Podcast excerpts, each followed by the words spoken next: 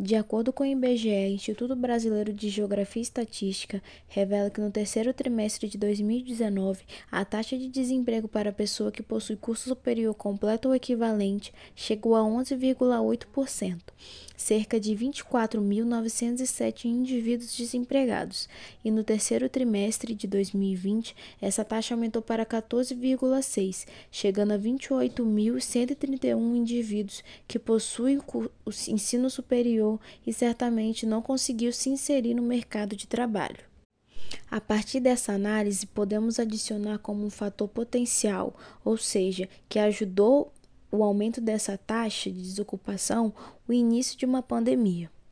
Um vírus que não se tinha conhecimento aprofundado acaba resultando numa enorme paralisação mundial. As pessoas são obrigadas a se isolarem e perderem o contato. Além disso, diversos países são afetados economicamente por essa patologia ou doença.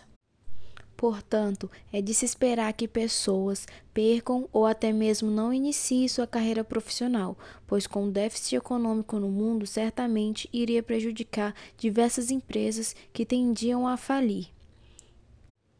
Um autor que, com seu otimismo econômico, podemos citar é o Keynes, em que dizia que nós sofremos com o pessimismo econômico. Diante disso, ele nos leva a pensar que todo fator momentâneo que possa levar a um aumento, por exemplo, da taxa de desemprego possa ser superado.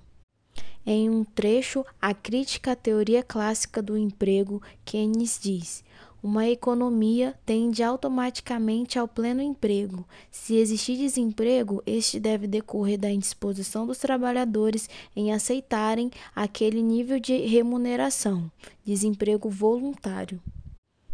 Contudo, ao enfrentarmos uma pandemia, podemos concluir que esse argumento não pode ser válido em qualquer circunstância, pois acredito que no momento em que estamos vivendo, não há indivíduos que esteja apto a trabalhar que descartariam uma oportunidade de emprego, por mais que seja de baixa remuneração ou até mesmo insalubre, ou seja, um salário por exemplo, inferior ao mínimo do país e que traga risco à vida. Apesar do otimismo econômico do autor, o momento em que estamos enfrentando nos traz diversos questionamentos e incertezas, como, por exemplo, aos dados referentes do desemprego que trouxe do IBGE. Se pessoas com seu ensino superior completo pronto para exercer sua área apresenta dificuldade em entrar no mercado de trabalho, o que seria daqueles que, com a medíocre educação básica do nosso país, que talvez possui apenas o um ensino médio completo, já que nem os indivíduos especializados estão trabalhando? E como ser otimista acerca de uma doença que nos dá que nos dá tanto medo ao ponto de questionarmos se teremos alimentos básicos para a sobrevivência humana.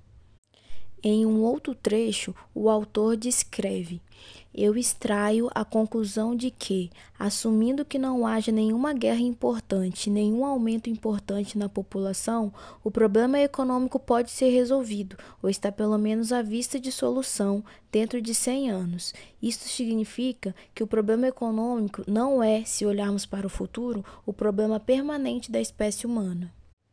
O que posso concluir é, sendo uma guerra ou não, as consequências são desastrosas.